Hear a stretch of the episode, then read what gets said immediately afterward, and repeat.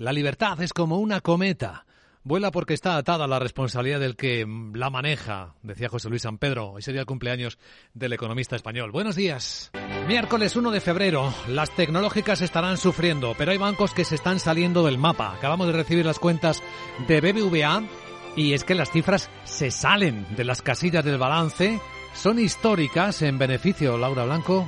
Beneficio récord de BBVA, 6.420 millones, 38% es el atribuido. Si lo ajustamos, 6.621 millones, ajustándolo gana todavía más, un 30% de incremento. Crece también el margen de intereses un 30%. Suben las ratios de rentabilidad, baja la morosidad, plan de recompra de acciones de BBVA Importe, impacto del impuesto de Pedro Sánchez a los bancos este año, 225 millones de euros. Y un apunte más, Luis Vicente. En 2023 el crédito en España va a estar plano. Y a pesar de eso, el margen de intereses global del grupo va a subir un 20%, porque hay países donde da mucho crédito y porque en España, aunque el crédito esté plano, eh, la subida de tipos de interés juega a favor de los márgenes de la entidad. Resultados mejor de lo esperado que probablemente pueden animar el comienzo de la sesión de la Bolsa Española, una de las que ha cerrado un buen mes de enero. Ha sido bueno para muchos mercados del mundo, con el Nasdaq subiendo como no se veía desde el año 2001. Fíjense, hace 22 años que no se veía un mes de enero como este. Y los futuros apuntan a que la tranquilidad permanece. Las pantallas de CMC Market siguen mostrando un miedo desaparecido. Volatilidad, que es una medida del miedo, por debajo de 20 puntos, muestran claramente confianza. ¿Y los futuros qué muestran?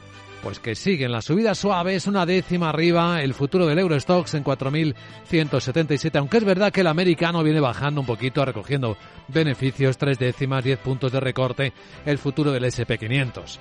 En la sesión asiática la sesión está siendo positiva, bien es cierto, a pesar de los datos, hoy es un día de PMIs de la industria que muestran contracción en Japón, en China, en Corea del Sur son las lecturas privadas y muestran contracciones consecutivas, aunque en el análisis que hemos realizado ya esta, esta mañana, Rafael Galán Perpe nos decía que no veía el riesgo real de recesión. Creen que las economías y sobre todo con la eh, reapertura de China tirando de la zona, pues se va a obviar, se va a torear. Aunque en Corea del Sur los datos han sido tremendos. Hablando de historia, nunca en su historia, desde que se mide desde allá el año 1956, el déficit comercial surcoreano, un país netamente exportador, había caído o había subido tanto en este caso, 47.000 millones de dólares, y tiene que ver con el desplome de sus exportaciones en enero, casi un 17%, a China un 31%, pero es que de los semiconductores, los chips, los famosos, la caída ha sido del 44,5%. Si ayer era Samsung la que advertía de un momento complicado, hoy es SK Hynix eh, la que lo hace, mostrando esas pérdidas que empiezan a pesar sobre el sector de la tecnología. Y de ello hablan también las noticias de Spotify, de Snap con las cuentas publicadas en las últimas horas, apuntando ya pérdidas trimestrales y los despidos que completan esta escena de ajustes imprescindibles, que en el caso de PayPal va a ser de más de 20.000 personas.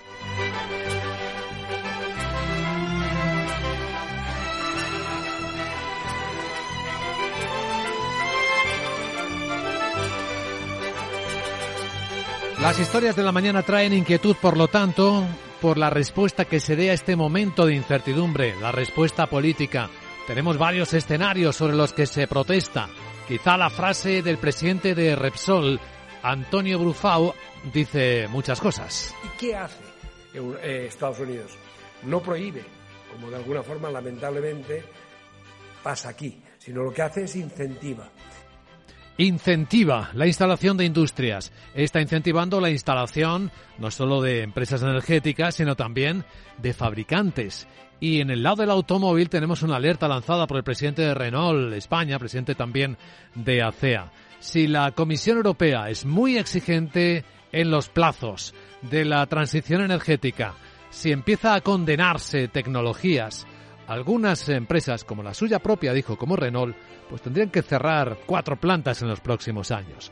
O quizá llevárselo a Estados Unidos, donde se está promocionando la instalación de nueva industria.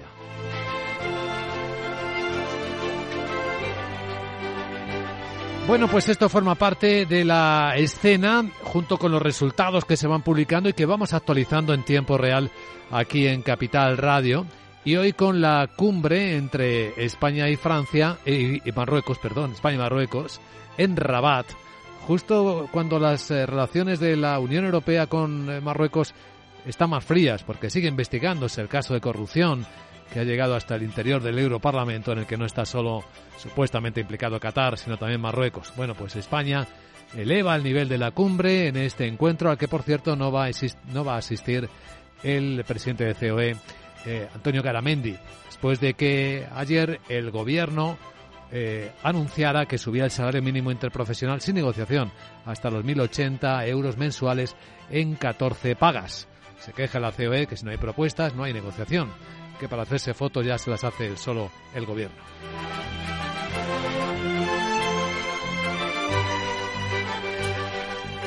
En un instante vamos a ofrecer ya la visión de cómo vienen los mercados de Europa con sus protagonistas en este día de tranquilidad bursátil, de ligera subida del euro dólar a 1,0880 en las pantallas de XTV, ligero rebote del precio del petróleo por encima de 79 dólares el barril West Texas americano esperando eh, ver qué pasa en la reunión de la OPEP y con estabilidad en el precio de la onza de oro, que está cotizando a 1.943 dólares. Capital, la Bolsa y la Vida, con Luis Vicente Muñoz. Las pantallas de CMC Markets muestran cómo la sesión de este primer día del mes de febrero en las bolsas de Europa viene aparentemente tranquila y ligeramente al alza, con volatilidad que sigue contenida. el futuro del Eurostox sube muy tímidamente un una décima y media. Son seis puntos, está en 4.177. Hay que tener en cuenta que el futuro del mercado americano viene apuntando a una ligera recogida de beneficios, tres décimas de recorte del SP en 4.079 en un día con muchos datos delante de nosotros. Sandra Torrecillas, buenos días. Buenos días. En principio esperamos que la sesión eh, en las bolsas europeas sea de transición porque la decisión de la Reserva Federal va a llegar cuando el mercado ya esté cerrado. El consenso prevé que eleve los tipos de interés por octava vez, eh, vez consecutiva, pero también que la subida sea de 25 puntos básicos, menor que en ocasiones anteriores. Atención a los mensajes de Jerome Powell sobre el rumbo de la política monetaria en los próximos meses, como explica Juan Luis García Alejo desde Ambank se va a prestar muchísima atención a lo que se diga y a lo que se haga, ¿no? Esperando por parte de la Reserva Federal si señala o apunta a una pausa en esta moderación que creemos que se debe dar por hecha la moderación y la pausa es algo más complicado y sobre todo pues eh, ver cómo afrontan la segunda parte del año, ¿no? Si todavía hay miedo a una recesión, si no la hay, cuál será la percepción de Jerome Powell y el resto de miembros de la Reserva Federal es importante. En general, la economía y los resultados empresariales están siendo mejores de lo esperado, pero la inflación no da su brazo a torcer y hoy podremos comprobar si es así cuando se publique el IPC de la zona euro de enero. En diciembre ya se moderó por primera vez en meses hasta el 9,2% y alimentó la esperanza de que la subida de precios había tocado techo. Las previsiones apuntan a una bajada en enero hasta el 9% interanual y una caída del 0,3% en tasa mensual, pero ojo a la subyacente porque podría volver a repuntar bueno, entre los protagonistas del día hoy puede ser, eh, ha caído como un meteoro, como un brillante meteoro, el BBVA y los resultados que acaba de publicar Laura Blanco. Beneficio récord, 6.420 millones de euros, 38% de incremento y el margen de intereses, ojo, en 2022 crece un 30%. Hablamos de un beneficio récord que viene acompañado de un eh, dividendo complementario, se incrementa el dividendo en efectivo y de un plan de recompra de acciones de 422 millones de euros. Carlos Torres Vila, presidente de BBVA. El beneficio de 2022 alcanza los 6.420 millones de euros, casi un 40% más que en 2021. Vamos a dedicar más de 3.000 millones a mejorar de manera significativa el dividendo del año, hasta los 43 céntimos por acción, y a un nuevo plan de recompra de acciones de 422 millones de euros. Y todo ello a la vez que mantenemos una holgada posición de capital. Rentabilidad 14,6%, medida por el ROE. Crece el crédito a la clientela un 13,6%. Y para que tengamos una foto más clara de qué es BBVA, BBVA es sobre todo México. El 57% de esos 6.420 millones que hemos dado se generan en México. En México el beneficio en el año 2022 ha crecido un 45%. Esto para compararlo con España, donde se genera el 22,8% del beneficio total del grupo y en el 2022 el beneficio solo ha crecido un 1,8%. Nos ayuda a entender mejor ¿Qué hay en el corazón de este banco? Impacto del impuesto del gobierno español este año será de 225 millones de euros.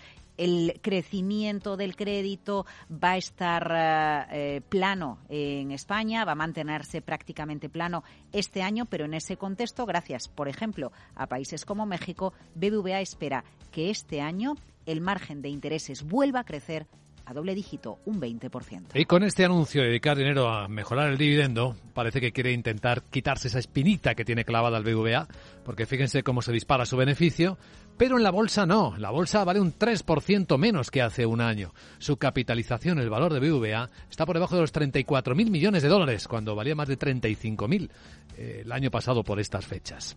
Otros protagonistas del día, Sandra. Nos vamos a fijar, por ejemplo, en Audax, eh, que ha alcanzado un acuerdo estratégico con la británica Shell para el suministro de electricidad, eh, según el diario El Confidencial, y eso tendría un impacto positivo en la generación de caja y en el beneficio operativo, y el dinero lo utilizará para reducir deuda. Y nos vamos a fijar también en la emisora británica eh, que cotiza en la Bolsa de Londres ITV Studios porque el veterano productor de Hollywood, eh, Peter Chernin, y un grupo de producción de televisión francés han expresado su interés por esta emisora que está valorada en unos 3.700 millones de dólares. Eh, por otro lado, la automovilística BMW ha subido el precio de sus coches en China. Esperamos las cuentas de Vodafone y Prisa ha cubierto el 77% de su emisión de bonos convertibles en acciones y prevé lograr su plena suscripción. Esto por el lado europeo. A continuación, claves americanas.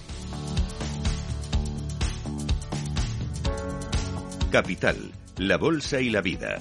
El programa de radio que despierta la economía. Con Luis Vicente Muñoz.